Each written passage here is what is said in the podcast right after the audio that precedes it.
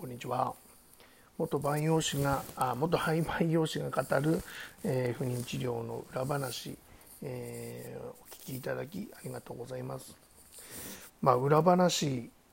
ていうタイトルがついていながらまだ裏話まだ、えー、12回ぐらいしかできてないんですけれども。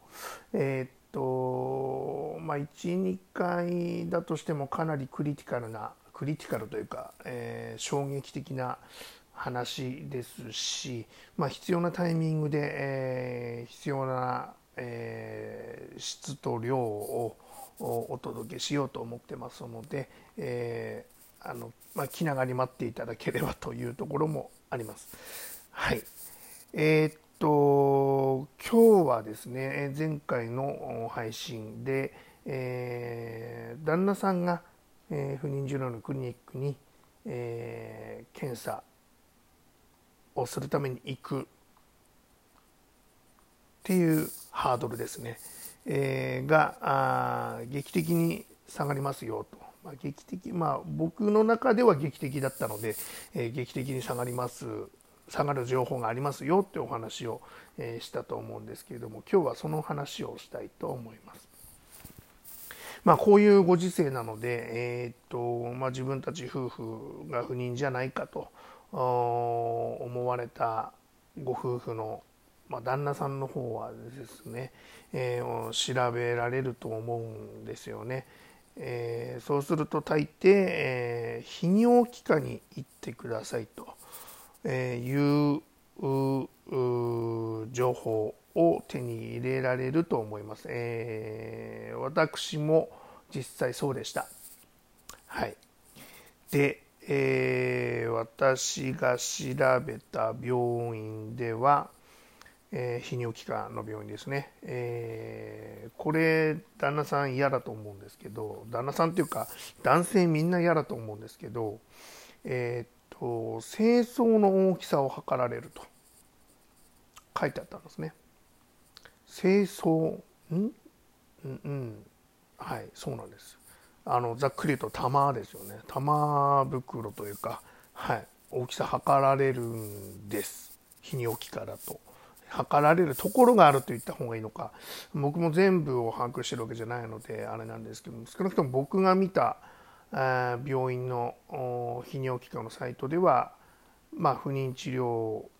兼ねてる泌尿器科のサイト病院さんでは、えー、測ると。いうことが書いてあったんですね。それがすごくハードルが高くてですね、まあ、あの、100歩譲って、えー、お医者さんが男性だとしても、診察室には女性が多い看護師さんがいらっしゃるじゃないですか。あさすがに、ちょっとはばかられるなと。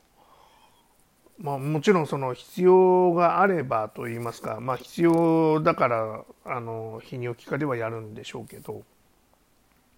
これあの廃盤用紙になってから知ったことなんですけどあのー、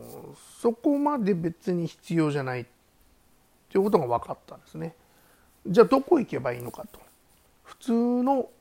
不妊治療を掲げてるクリニックさんというか病院さんに行けば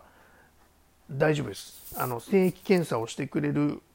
クリニックさんだったら大丈夫です別にあの玉の大きさとか測られないですはい結局はその自然妊娠に必要あるいはそ自然妊娠がダメだとしてもそのあのなんていうんですかね治療がステップアップしていく人工授精とか体外受精とか顕微授精、えー、をしていく中でまずは精液検査をすれば、えー、それらの治療に耐えられるかどうかあの自然妊娠いけるかどうかっていうのはある程度分かるので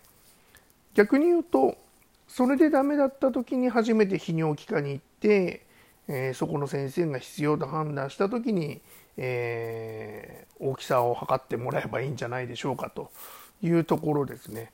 僕は少なくともこの事実を知った時にとてもハードルが下がりましたね。はい、実際に僕が不妊治療あのまあ、夫婦で不妊治療を受けてる病院は泌尿器科もある、まあ、でっかい総合クリニックというか総合病院なんですけどもあの泌尿器科ではなくて不妊治療のその外来があってそこでは結局精液検査しかしませんでしたしまあ運よくと言いますかあの精液検査で十分な、えー、能力があると。いうところが分かりましたので特別その大きさを測られるということは必要ないと。まあそんな話もされなかったんですけども実際は。はい。そういうことだったんで。まあもしその旦那さんがこれが嫌で行きたくないと言ってる方も中にはいるんじゃないかなと僕が嫌だったんであの世の旦那さん多くの旦那さんは嫌だと思うんでもしそういうふうに言ってる旦那さんがいらっしゃったらあの奥様はあのこの話をしてあげてください。それでこうまあ一緒に行くなりなんなりあのハードルを下げればいいと思うので、まあ、少ないやあのいずれにしろできるだけ早く行かれるっていうのが一番いいとは思うんですけれども。はい、そのための一助になればこの情報が一助になればいいなと、えー、いうふうに思って配信いたしました。はい、今日はこの辺で失礼します。